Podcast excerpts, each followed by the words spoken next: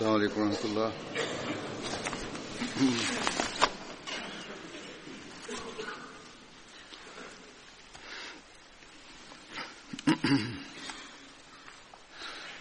أشهد أن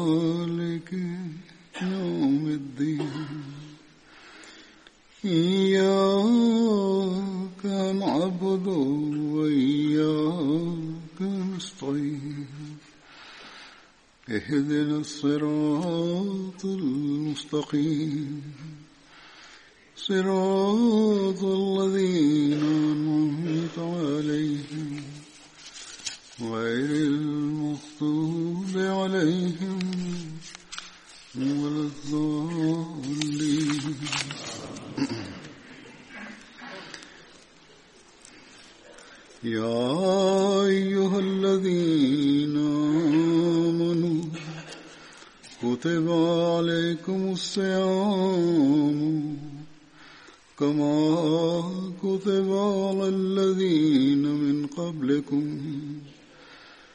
لعلكم تتقون.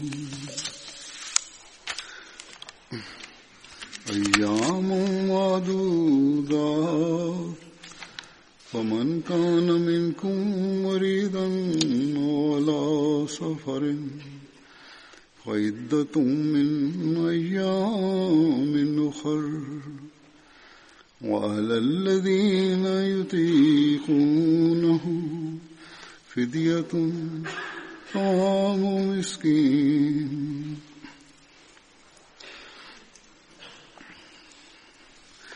فمن تطوى خيرا فهو خير الله وأن تصوموا خير لكم إن كنتم تعلمون.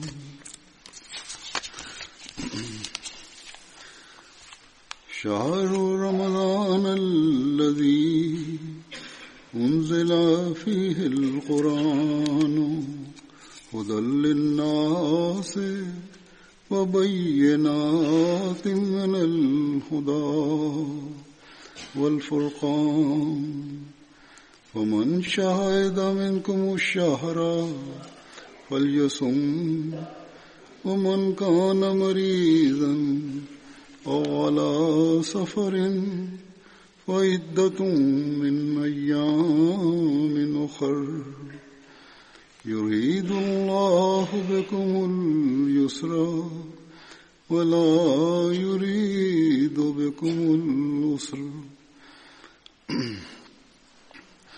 ولا يريد بكم العسر ولتكملوا العدة ولتكبروا الله على ما هداكم ولعلكم تشكرون.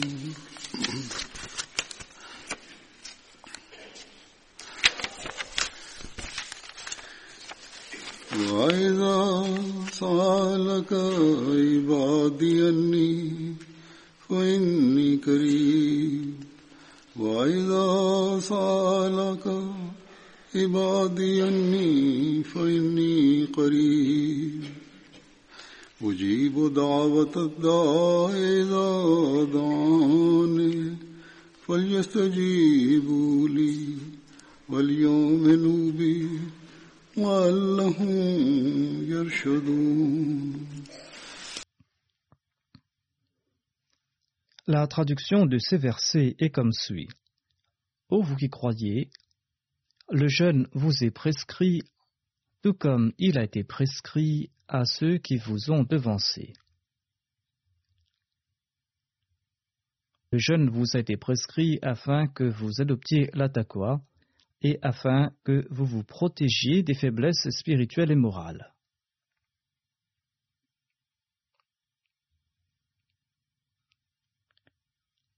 Le jeûne inscrit pour un nombre de jours déterminé. Mais quiconque d'entre vous est malade ou est en voyage devra jeûner un nombre égal d'autres jours. Et pour ceux qui ne peuvent jeûner qu'avec difficulté,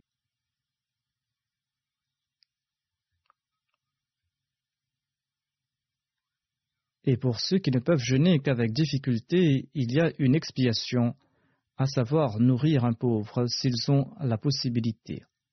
Et quiconque fera le bien de son propre gré, cela est mieux pour lui, et le jeûne est bénéfique pour vous si seulement vous le saviez.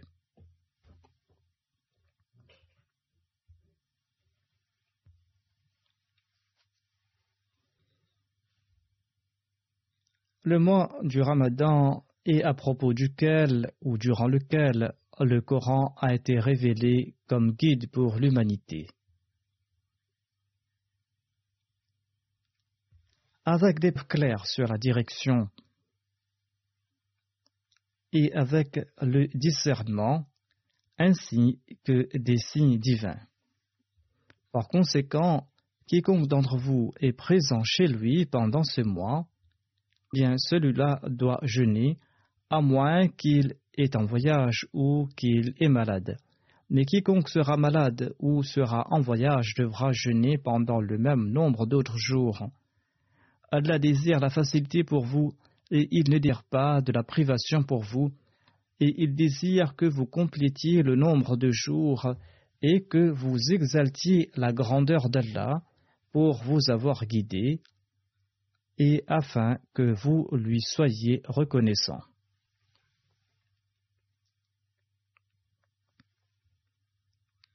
Ô prophète, quand mes serviteurs t'interrogent à propos de ma personne, certainement je suis tout prêt. J'ose la prière du suppliant lorsqu'il m'implore. Ils doivent donc m'écouter et ils doivent croire en moi afin qu'ils soient bien guidés.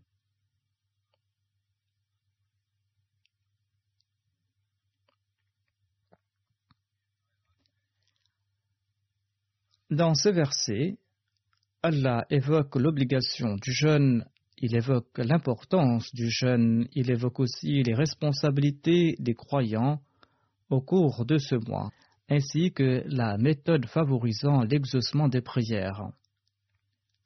Dieu nous a choisi un mois durant lequel il se rapproche davantage de l'homme, et au cours de ce mois il enchaîne aussi Satan. Étant donné que Dieu accorde tant de grâces et tant de faveurs au cours de ce mois, il nous incombe d'écouter davantage les commandements de Dieu. Et il nous incombe de tenter de respecter les exigences du jeûne. Le saint prophète Mohammed a déclaré si vous connaissiez les excellences du Ramadan et si vous connaissiez l'étendue de la miséricorde divine durant ce mois, eh bien, vous auriez souhaité que toute l'année soit Ramadan et vous auriez souhaité que vous récoltiez les faveurs divines durant toute l'année.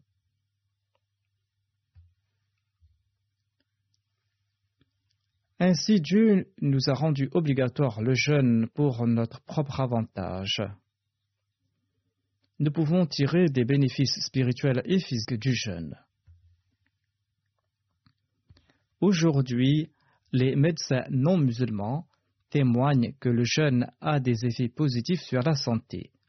Auparavant, ils étaient peu nombreux à faire ce témoignage, mais à présent, ils sont plus nombreux a témoigné que le jeûne a des effets positifs sur la santé. Certains non-musulmans admettent aussi que le jeûne favorise aussi la discipline. En tout cas, quels que soient les témoignages des gens d'ici-bas, le véritable croyant, quant à lui, en a fait l'expérience, à savoir que le jeûne améliore sa condition physique et le jeûne améliore aussi sa condition spirituelle. Au contraire, l'un améliore davantage sa condition spirituelle.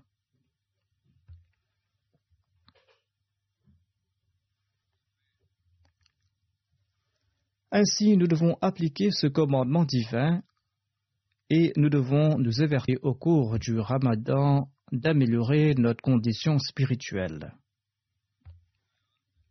Dans ces versets, Allah affirme que le jeûne est obligatoire aux croyants et que le jeûne est obligatoire aux véritables musulmans.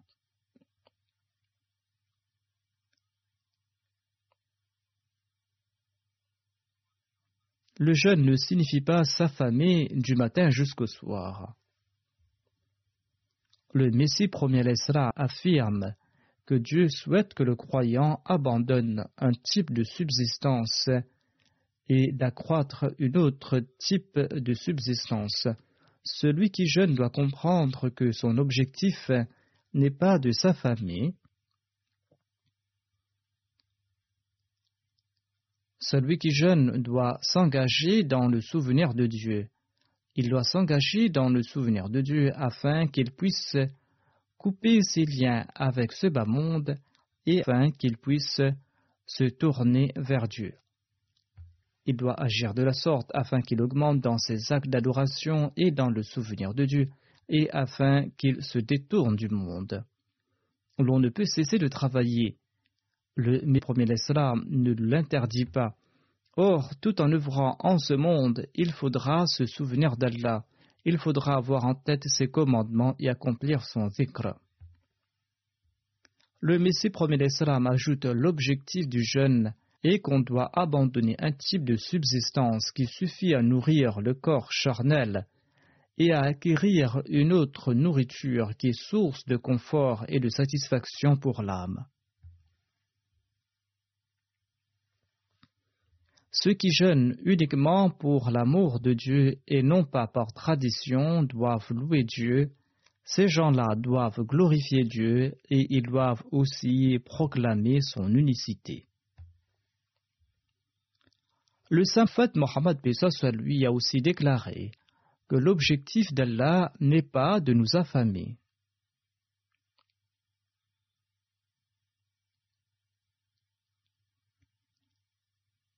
Ayant rendu obligatoire le jeûne dans ce premier verset, Allah affirme que l'acquisition de la taqwa est l'objectif du jeûne. Que signifie la taqwa? La taqwa signifie se prémunir des faiblesses spirituelles et morales. Tout comme je l'ai expliqué plus tôt, le saint prophète Mohammed affirme que l'objectif de Dieu n'est pas de nous affamer. Le jeûne ne sert à rien tant qu'il n'engendre pas en nous la toi, cette taqwa capable de nous protéger des maux spirituels et moraux.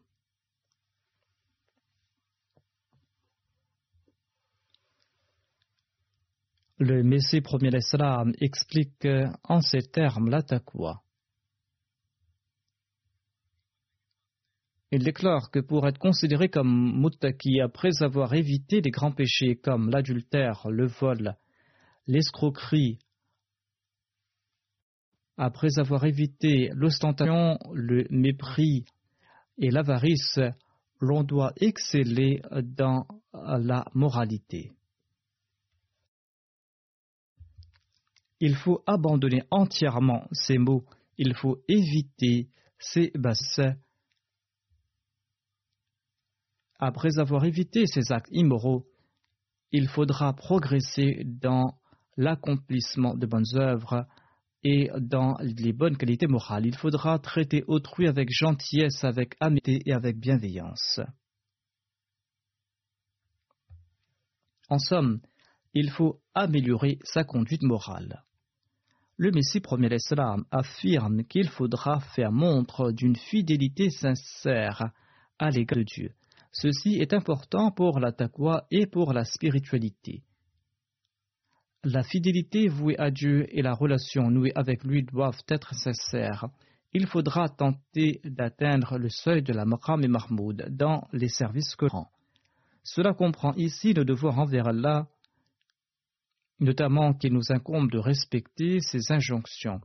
Cela comprend aussi une relation avec autrui, notamment qu'il faut se vouer au service d'autrui. Il faudra faire preuve d'une agation à cet égard, tant et si bien qu'autrui témoigne que ces services sont rendus uniquement pour la cause d'Allah et que ces services ne sont pas ternis de ses intérêts personnels. Le Messie premier l'Islam déclare C'est ainsi que l'on méritera le titre de Muttaki. Seuls ceux qui possèdent tous ces attributs sont de véritables Muttaki. Autrement dit, si quelqu'un n'en possède qu'un seul, il ne méritera pas ce titre de Muttaki. Et le verset suivant s'applique à ces personnes, ce verset où il est dit La alayhim wa c'est-à-dire qu'ils n'auront aucune crainte ni ne seront-ils affligés. C'est là une garantie de la part d'Allah. Que leur faut-il de plus après avoir reçu cette garantie? Allah devient le protecteur de ces personnes, tout comme il déclare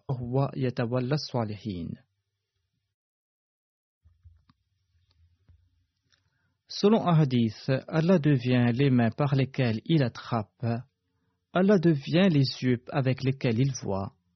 Allah devient les oreilles avec lesquelles ils entendent. Il devient les pieds avec lesquels ils marchent. Selon un autre hadith, il a rapporté que celui qui devient l'ennemi de mon ami, eh bien, euh, je lui annonce de se tenir prêt à m'affronter. Dans un autre endroit, il est dit que telle une tigresse qui protège ses petits Allah bondit sur ceux qui osent s'attaquer à ses bien-aimés. Ainsi donc, le croyant et le musulman véritable sera à l'abri derrière le bouclier d'Allah en s'acquittant de ses devoirs envers les jeunes et en atteignant ses normes de la taqwa. Selon Abu Huraira, le saint prophète Mohammed déclaré il a déclaré que tous les actes de l'homme sont accomplis pour sa propre personne, à l'exception du jeûne. Le jeûne qui est pour moi et j'en suis la récompense. Allah déclare le croyant jeûne pour la cause de Dieu, les véritables croyants jeûnent pour la cause de Dieu, et il affirme que sa personne devient la récompense ou qu'il accordera cette récompense de son choix. Le saint prophète a déclaré le jeûne est un bouclier. Le jeûne est un bouclier, et lorsque vous jeûnez, eh bien, évitez de dire des paroles oiseuses, évitez de vociférer. Évitez des paroles oiseuses, évitez de vociférer. Et si quelqu'un vous insulte, ou si quelqu'un vous cherche querelle, eh bien, répondez à cette personne, je suis en train de jeûner. C'est-à-dire que je ne vais pas m'empêtrer dans ces futilités. Le saint prophète Mohammed lui a déclaré Par celui qui tient la vie de Mohammed entre ses Allah apprécie davantage la laine du jeûneur que le parfum du musc. Allah apprécie davantage la laine du jeûneur que le parfum du musc.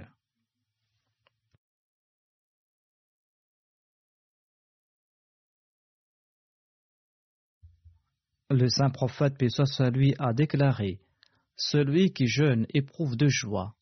La première lorsqu'il rompt son jeûne.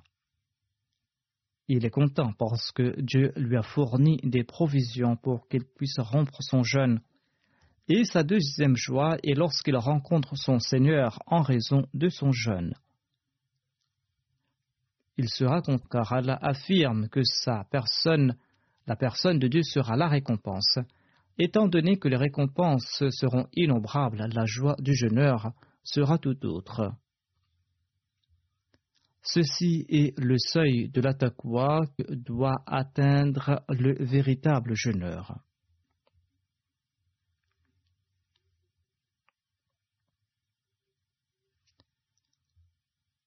Et le véritable jeûneur atteint cette norme. Il jeûne tout en évitant durant ses jours les impuretés de ce monde, et il évite durant ses jours les faiblesses spirituelles et morales.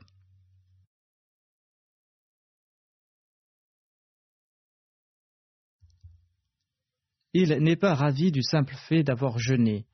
Beaucoup dans le monde jeûnent en apparence, or leurs cela ne sont pas à la norme requise, ni leur état moral d'ailleurs.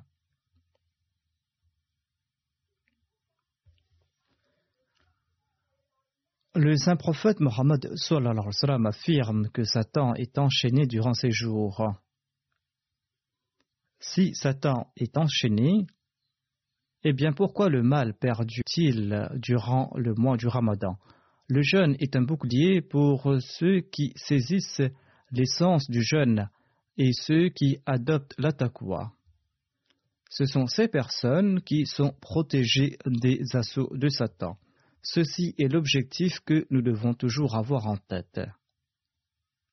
Sinon, le saint prophète Mohammed soit lui affirme certes que les portes du paradis sont ouvertes durant le ramadan. Certes, les portes de l'enfer sont fermées au cours du ramadan et que les satans sont enchaînés.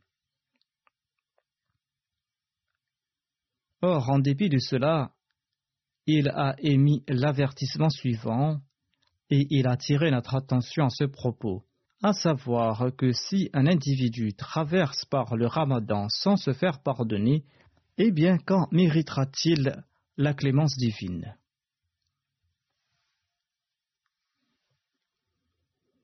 Ceci est son conseil à notre endroit, ceci est son conseil à ceux qui se disent musulmans à ceux à qui Dieu a rendu obligatoire le jeûne.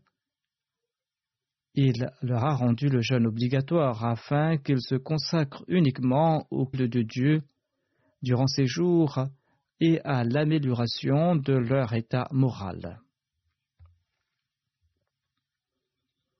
Sans respecter ces conditions, la venue du ramadan, l'enchaînement de Satan, l'ouverture des portes du paradis, et la fermeture des portes de l'enfer, tout cela ne sera d'aucun avantage. Le saint prophète a émis l'avertissement suivant. Si l'on ne fait pas pardonner en dépit de ces grâces immenses de la part d'Allah, quand méritera-t-on la grâce divine?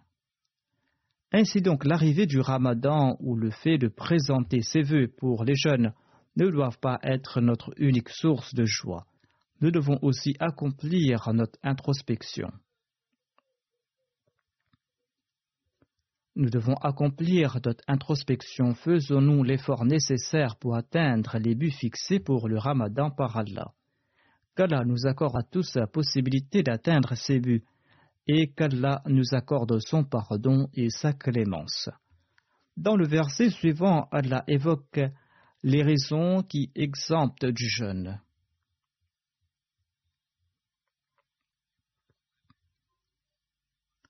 Certes, Allah est la récompense des jeunes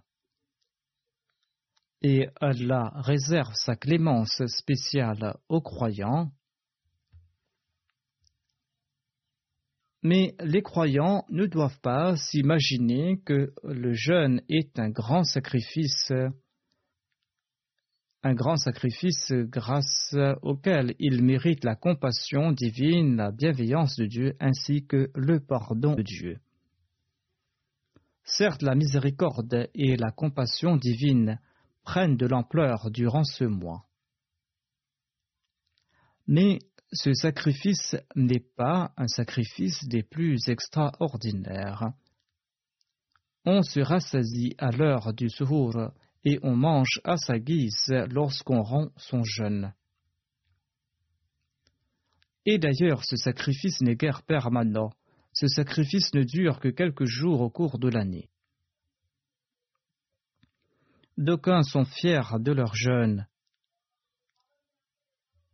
Or, il ne s'agit guère d'un grand sacrifice qui mérite étalage. Voir le véritable croyant, en ayant conscience de grands sacrifices, attend anxieusement l'agrément de Dieu et il tente de mériter son plaisir loin de faire l'étalage de ses œuvres. En tout cas, Allah affirme que le ramadan ne dure que quelques jours. Le ramadan ne dure que un douzième des jours de l'année, pas plus. Il ne s'agit pas d'un sacrifice immense.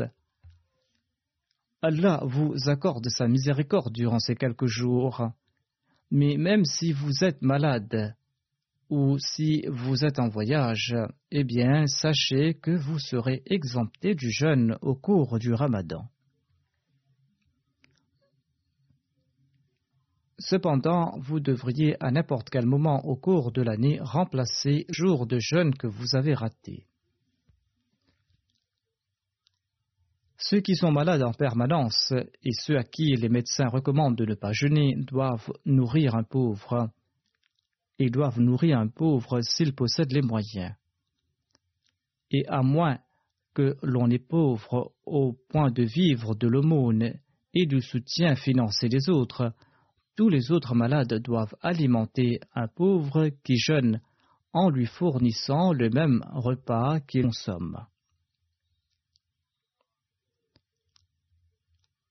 Or, ceux qui ont la capacité peuvent payer la fidia et remplacer aussi leur jeûne par la suite.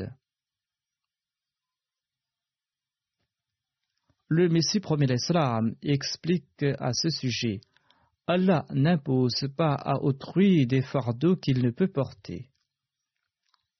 Offrez la fidia en accord à ce que vous consommez selon vos moyens et promettez de jeûner à l'avenir.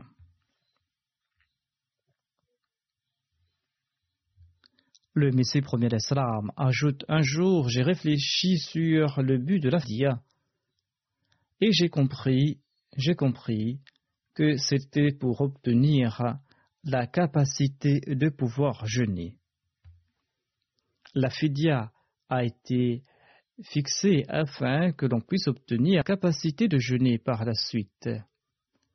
C'est Dieu qui rend les choses possibles et il faut demander toute capacité auprès de Dieu. Il a le pouvoir sur toute chose. S'il le désire, il peut même rendre apte à jeûner une personne qui souffre de la tuberculose.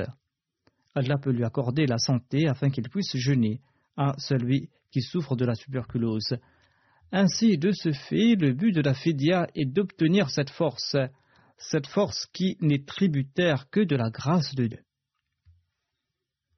Selon moi, dit le Messie prophète il est très important de prier, il faudra prier en ce sens. Ô Seigneur, c'est à moi très sacré, et j'en suis privé. Et j'ignore si je serai encore en vie l'année prochaine, ou si je pourrai rattraper les jeunes que j'ai ratés. Je ne sais pas si j'aurai la santé pour le faire, hein, pour remplacer ces jeunes que j'ai ratés. Et il faudra demander à Dieu la possibilité de pouvoir jeûner. Ainsi, celui qui est malade temporairement peut aussi payer la fidia.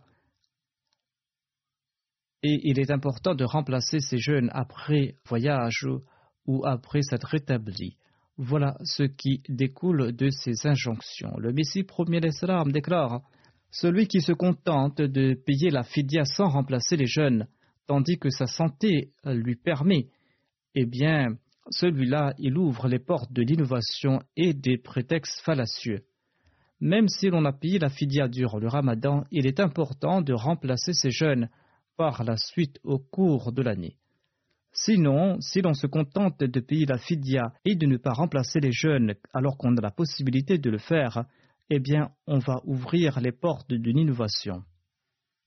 Ainsi, même si l'on a payé la fidia durant le ramadan, il est important de remplacer ces jeunes par la suite au cours de l'année.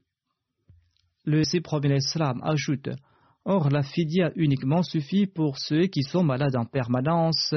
La fidia suffit uniquement aux femmes qui allaitent ou à celles qui sont enceintes. Mais tout en payant la fidia, il est important de perpétuer ces actes d'adoration. Il est important de perpétuer les zikr ainsi que les autres bonnes œuvres. Il ne faut pas croire que la fidia nous exempte des autres actes d'adoration. Ainsi donc, ceux qui payent la fidia sans jeûner au cours du ramadan profiteront aussi des faveurs de ce mois. Il faudra cependant accomplir les autres bonnes œuvres et ne pas oublier la sola ou tout autre acte méritoire. Sinon, l'on ne sera pas un véritable croyant et l'on ne profitera pas des bénédictions du ramadan. Dans ce verset, elle affirme qu'il fera fructifier toute œuvre accomplie en obéissance à l'ordre divin, même si le cœur n'y est pas. Toute œuvre accomplie en obéissance à l'œuvre divine euh, sera fructifiée. Selon certains, la locution Faman Tatawa Khairan signifie toute œuvre facultive vous sera avantageuse. Cette formule comprend ces deux sens, c'est-à-dire d'offrir la fidia comme œuvre facultative, ou nourrir deux pauvres à la place d'un seul pauvre, ou de payer la fidia quand on a l'intention de remplacer le jeûne, alors qu'on a raté le jeûne pour quelque raison. Ceci est une œuvre supplémentaire et Allah affirme cela est meilleur pour vous. Cela est meilleur pour vous car Allah récompensera toute œuvre que l'on s'impose comme fardeau ou toute œuvre que l'on accomplit de gaieté de cœur à titre facultatif.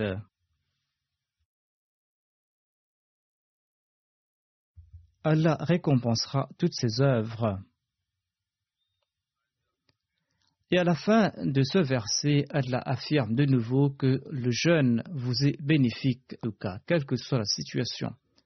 Dans le prochain verset, Allah affirme que le Coran a été révélé au cours du mois du Ramadan, le Coran qui vous sert de guide, le Coran qui est venu avec des preuves claires sur la direction. Ainsi, le Coran a une relation particulière avec ce mois. Tout en jeûnant au cours de ce mois, il faudra lire le Coran, il faudra méditer à son propos, il faudra chercher les commandements du Saint-Coran pour tenter de les appliquer. Il faudra agir de la sorte afin que nous puissions profiter réellement des jeûnes du Ramadan tout en appliquant les commandements divins.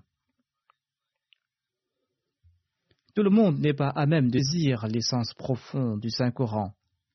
Ainsi donc, tout en récitant le Coran, et tout en lisant la traduction du Saint-Coran, il faudra aussi profiter des dars organisés par la Jamaat dans les différentes mosquées. Il faudra profiter de ces dars. De même, on diffuse les dars de feu le quatrième calife sur la MTA. Il y a les dars qui sont diffusés sur la MTA, il faudra donc en profiter. Et le saint prophète Mohammed lui nous a aussi enjoint de réciter davantage le Coran durant ce mois.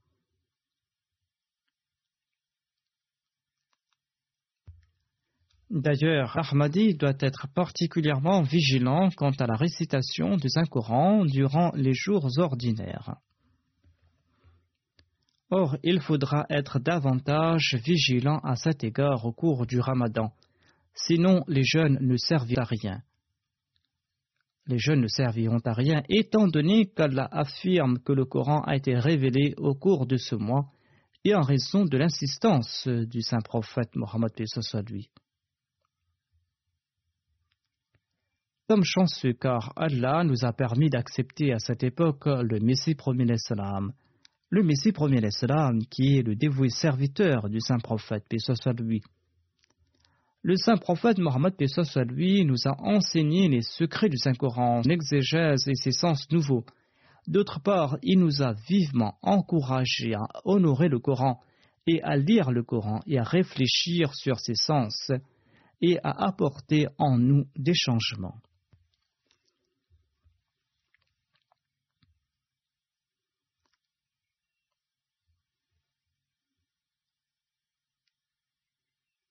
Le Messie premier Islam déclare dans un endroit Il existe une différence énorme en l'acquisition du savoir d'ici-bas et la connaissance du Saint-Coran.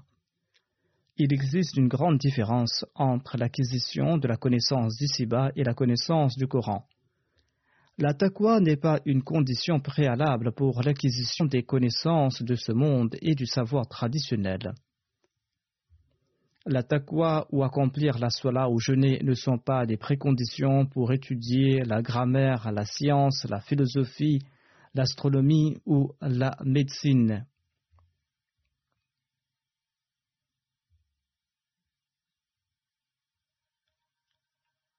Pour acquérir ces connaissances, il n'est pas important euh, de posséder la taqwa, il n'est pas obligatoire d'accomplir la sola ou le jeûner.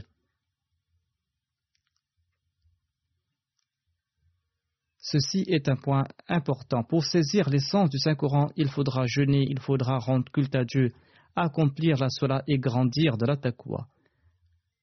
Le Messie premier ajoute Or, pour l'acquisition du savoir d'ici-bas, jeûner, accomplir la sola et respecter les prescriptions ou les interdictions divines sont autant d'actions importantes.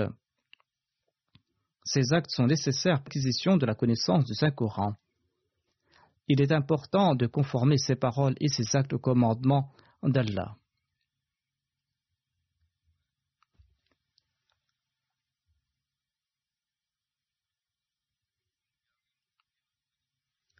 Il n'est pas important de posséder la taqwa pour les connaissances de ce bas monde. Cependant, ces actes sont nécessaires pour l'acquisition de la connaissance du Saint-Coran. Il est important de conformer ses paroles et ses actes au commandement d'Allah. Le Messie premier d'Islam ajoute l'on constate que les experts dans les connaissances d'ici-bas et ceux qui les étudient deviennent athées et ils sombrent dans le vice et dans la dépravation. Le monde est face à une grande expérience aujourd'hui. En Europe et aux États-Unis, les gens ont accompli d'immenses progrès dans le domaine du savoir temporel et là-bas l'on voit tous les jours nouvelles inventions. Cependant, leur état spirituel et moral est des plus déplorables. Aujourd'hui, nous constatons que, comparé à l'époque du Messie premier d'Islam, l'on s'empêtre davantage dans les bassesses mâles au nom de la liberté. Le Messie premier d'Islam ajoute je ne peux pas évoquer ici-là ce qui est rapporté au sujet des parcs de Londres et des hôtels de Paris. Or, sachez que la taqwa est la première condition pour connaître le savoir céleste et les secrets du Coran. La Tarboten Nusu est aussi essentielle à ce sujet. Tant que l'on n'applique pas les commandements divins en toute humilité, et tant qu'on ne supplie pas Dieu sincèrement en frémissant face à sa gloire et à sa puissance, l'on ne pourra pas ouvrir les portes de la connaissance du Saint-Coran. L'âme n'acquérera pas du Coran ses aptitudes et forces favorisant l'épanouissement et lui accordant félicité et sérénité. Ainsi donc, la taqwa est hautement essentielle pour acquérir la connaissance du Coran. Le Messie premier l'Islam déclare le Coran et le livre d'Allah et sa connaissance se trouvent entre ses mains. La taqwa sert d'échelle pour acquérir ce savoir du Coran. C'est en plaçant cette échelle que l'on pourra acquérir ce savoir du Coran.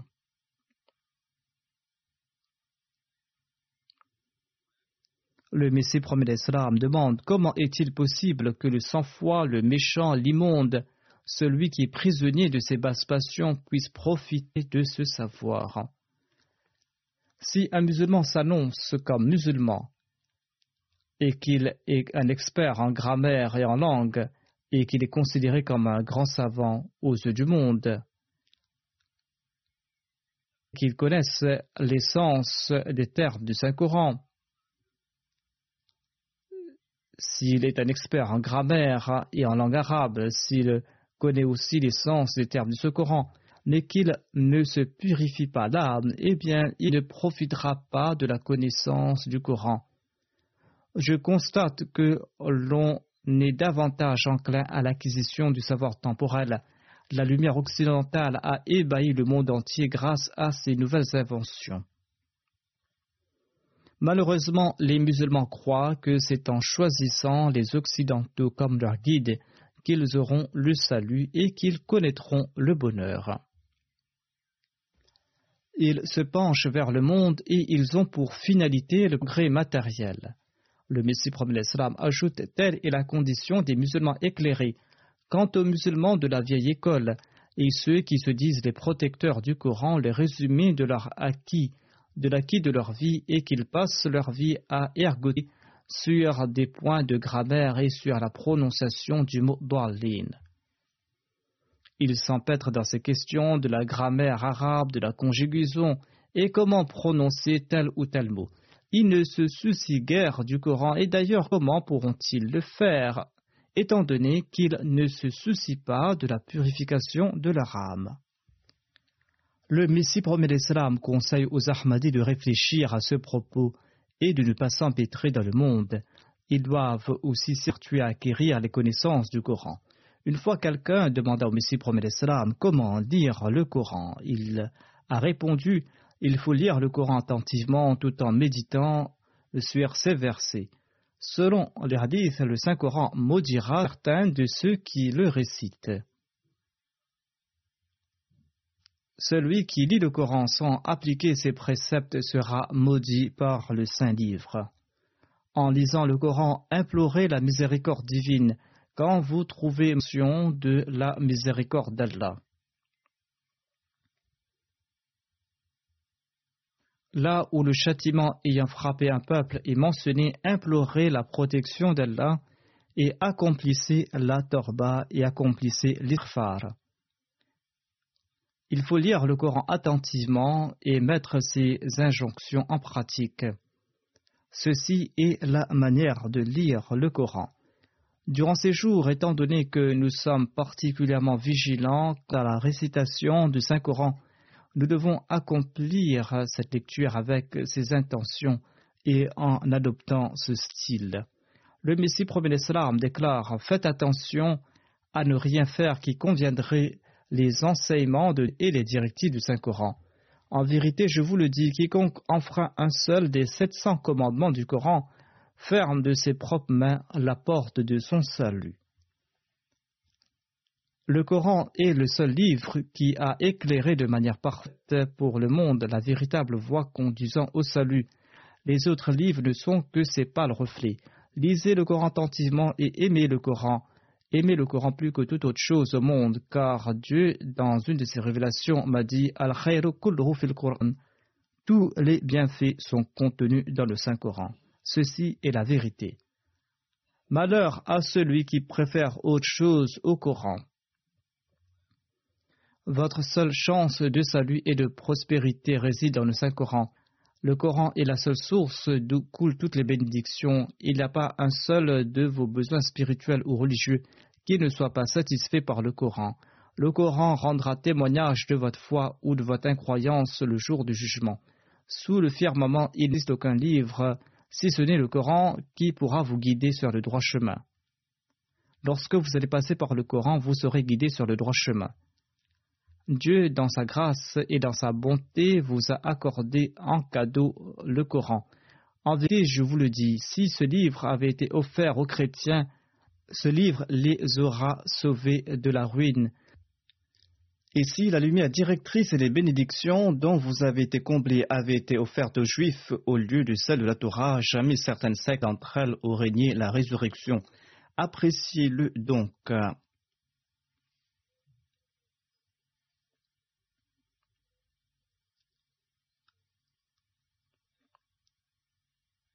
Appréciez le Coran car c'est un cas inestimable, c'est une faveur inégalable. Sans le Coran, l'univers aura été un cadavre putréfié. Comparé au Coran, toutes les autres directions n'ont aucune importance. Ainsi, nous devons être particulièrement lents quant à la lecture du Coran, nous devons le comprendre, appliquer sa direction. Au cours du ramadan, beaucoup prennent cette habitude. Mais cette habitude doit par la suite faire partie intégrante de leur vie. Elle recommande vivement aux croyants la lecture du Saint-Coran au cours du ramadan. Quand l'on sera vigilant à cet égard pendant ce mois d'effort, nous le serons aussi durant les autres jours de l'année.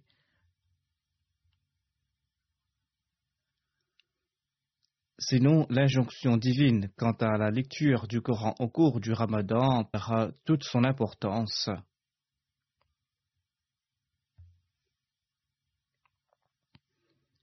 Le véritable croyant est celui qui, avec constance, se met en quête de bonnes œuvres et qui les perpétue. Ainsi, c'est là une grande action que Dieu nous a accordée par l'entremise du saint prophète Mohammed lui. Nous devons nous évertuer en faire la source de notre direction.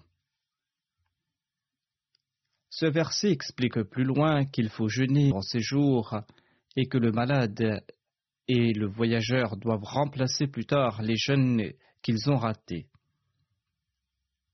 On n'est pas exempté des jeunes en payant la fidia. Allah a gracié ses serviteurs en exempt des jeunes quand ils sont malades ou en voyage. Car Allah ne place pas ses serviteurs en difficulté. Le verset stipule qu'il faut évoquer la grandeur de Dieu durant ces jours et de se sacrer au souvenir d'Allah, et qu'il faudra aussi remercier Dieu pour avoir été guidé et pour avoir envoyé ce grand livre, qui est une direction complète. D'ailleurs, l'on prouvera sa gratitude en appliquant les préceptes du Saint-Coran. Dans le verset suivant, Allah affirme qu'au cours du ramadan, son serviteur interroge le prophète davantage à propos de son Seigneur. Et le serviteur de Dieu accentue sa quête de la personne de Dieu. Allah répond que je suis tout près et j'entends leurs suppliques s'ils m'implorent en toute sincérité eh bien j'exaucerai leurs prières. Or celui qui souhaite que ses prières soient exaucées doit en premier lieu accepter mes conseils, il doit accepter mes injonctions, et il doit aussi renforcer sa foi en moi. Après quelques jours, certains se plaignent que leurs nombreuses supplications n'ont pas été exaucées.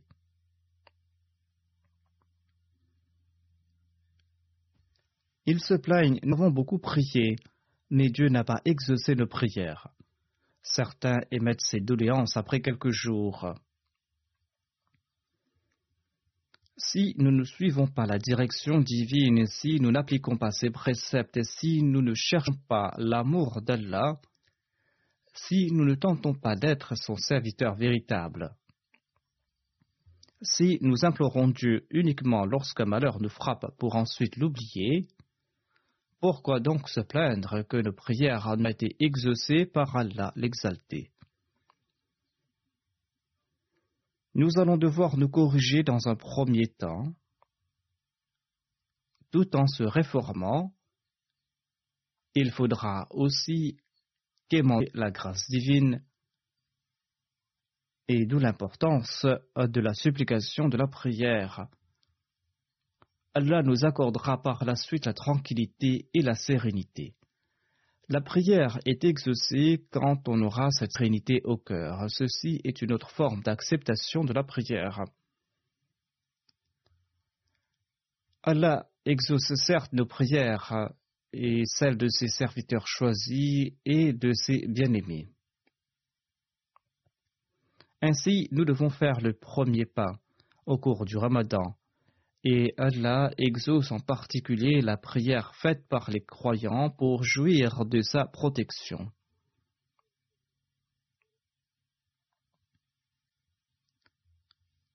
Nous devons être particulièrement vigilants à cet égard, sinon nous n'avons pas le droit de nous plaindre qu'Allah n'a pas exaucé nos prières. Le Messie premier Islam nous explique la méthode pour la prière et la condition favorisant l'exaucement de la supplication. Il déclare à ce propos il ignore l'étiquette de la prière et éprouve Dieu celui qui se contente de prier sans faire des efforts. C'est pour cette raison qu'il importe d'user de toutes ses aptitudes avant de commencer à prier. Ceci est le sens de la prière. Le Messie premier l'Islam ajoute ensuite Ne croyez pas que vous priez tous les jours et que vos soins ne sont supplications. Certes, la sola est une forme de supplication, or il importe d'engendrer en soi la condition préalable pour la prière.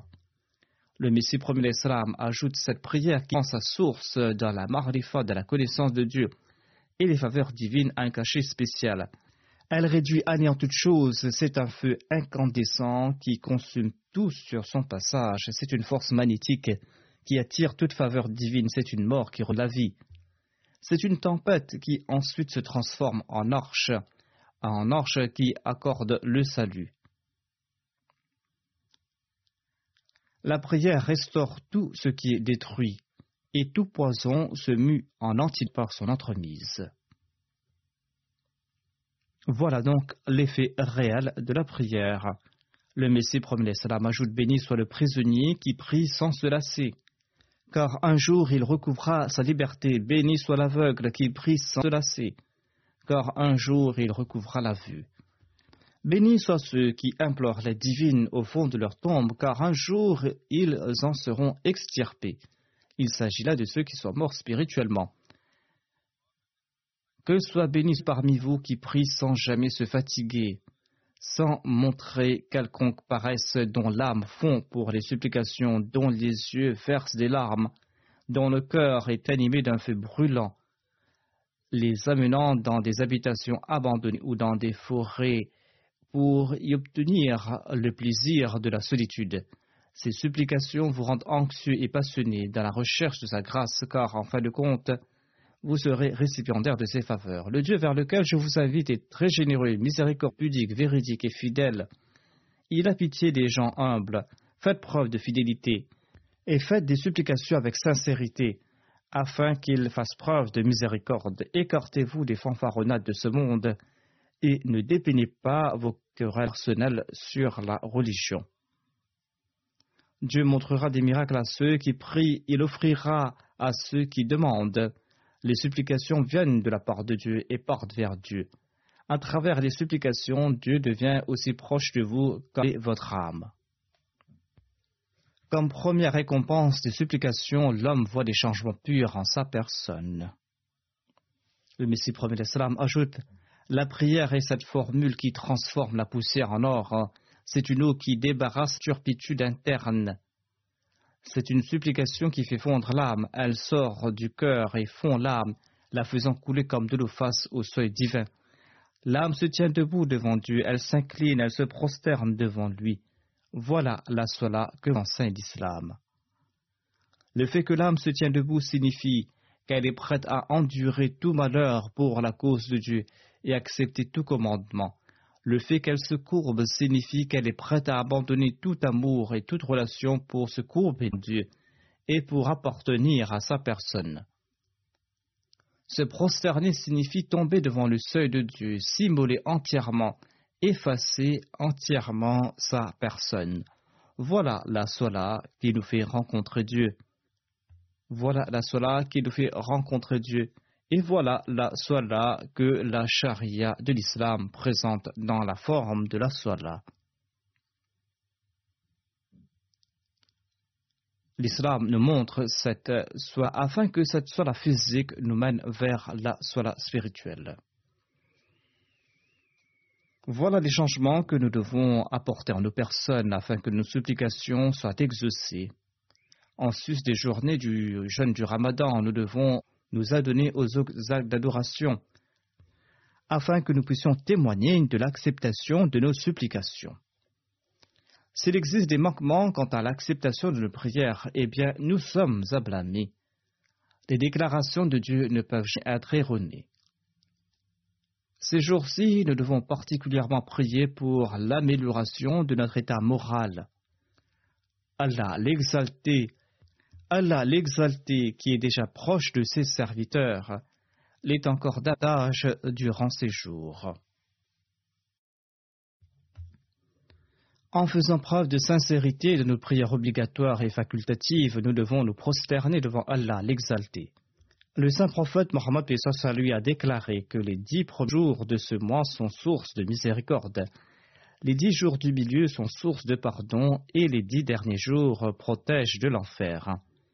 Qu'Allah nous permette d'être ses véritables serviteurs et qu'il nous couvre de sa miséricorde et de son pardon et que nous puissions profiter des grâces de ce mois. Durant ces jours, priez pour la Jamaat en particulier, qu'Allah retourne les attaques des ennemis de la Jamaat contre eux-mêmes et qu'ils retournent leur complot là où ils sont tramés. Priez également pour la communauté musulmane dans son ensemble, qu'Allah empêche les musulmans de s'entretuer, de commettre des exactions et qu'ils soient des musulmans sincères.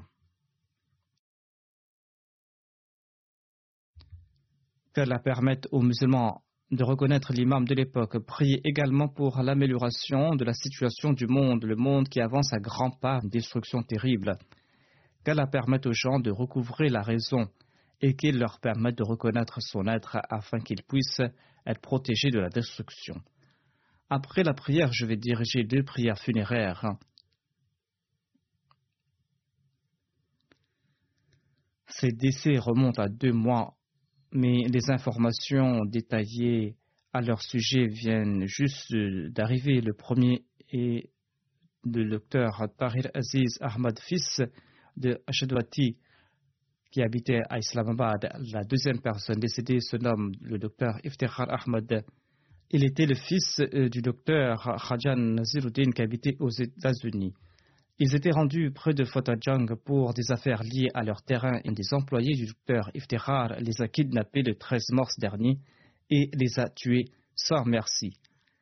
Là-bas, ces assassins ne se soucient guère de se faire arrêter s'ils tuent des Ahmadis, car pour eux tuer un Ahmadi sera source de récompense.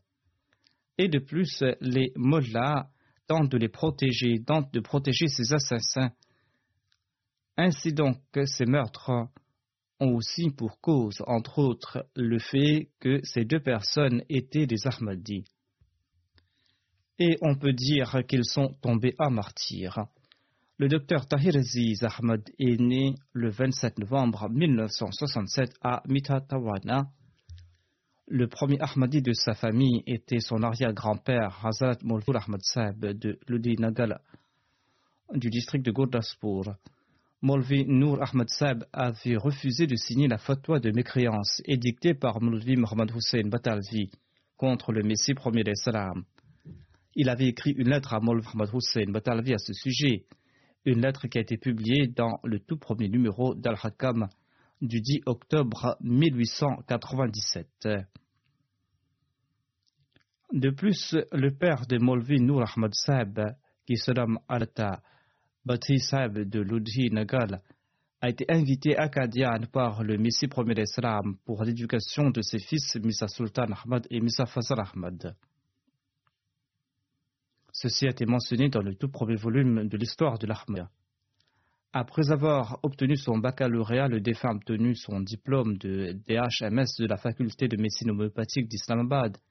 Il a commencé à pratiquer à Islamabad. Il était très apprécié comme médecin, il était très bienveillant, humble, pur de cœur. Il a pratiqué la médecine pendant une période à la maison et sa maison faisait office de centre de prière aussi. Il avait une grande relation d'amour avec le califat. De très nombreuses personnes non ahmadis étaient venues présenter leurs condoléances, déclarant que son décès est une tragédie nationale. Le défunt Lester élu sa femme deux filles et un fils. Un de ses fils se, trouve ici à Londres. Il est le beau-fils de Rana Khalid Sahab. Son frère aîné se nomme Fazl Ayaz Saheb, il a dédié vie et il est un missionnaire. Il travaillait au sein de la MTA, il travaille maintenant au sein de la Jamia Ahmadiyya. La deuxième personne décédée se nomme Dr Iftihar Ahmad Saheb. Il habitait à Tarigidi dans le district de Gujrawala. Il était le neveu de Hazrat Muhammad Jamal, compagnon du Messie premier l'Islam. Le premier Ahmadi de sa famille était son arrière-grand-père Haja Jalaluddin Saheb. Il avait embrassé l'Ahmadiyya au cours du deuxième califat. Son père Haja Nazir avait enseigné au sein de la Talim Muslim College. Après avoir obtenu son diplôme de médecin, il a travaillé pendant trois ans à la clinique Ahmadiyya de Kano, au Nigeria. Et après ces trois années, il est parti aux États-Unis où il a obtenu son doctorat en médecine. Ensuite, il est revenu au Pakistan où il a résidé pendant 15 ans. Ensuite, trois ans de cela, il était reparti aux États-Unis où il travaillait après avoir réussi son examen d'équivalence en Californie. Ensuite, il est revenu au Pakistan pour ses enfants. Le défunt était très enclin à servir les pauvres et il servait l'humanité. Il participait dans tous les appels de dons et c'était une personne sincère. Il laisse derrière lui son épouse et ses trois filles. Qu'Allah accorde sa miséricorde et son pardon aux deux défunts et qu'il fasse que leurs enfants soient toujours attachés à la Jamaat et au califat.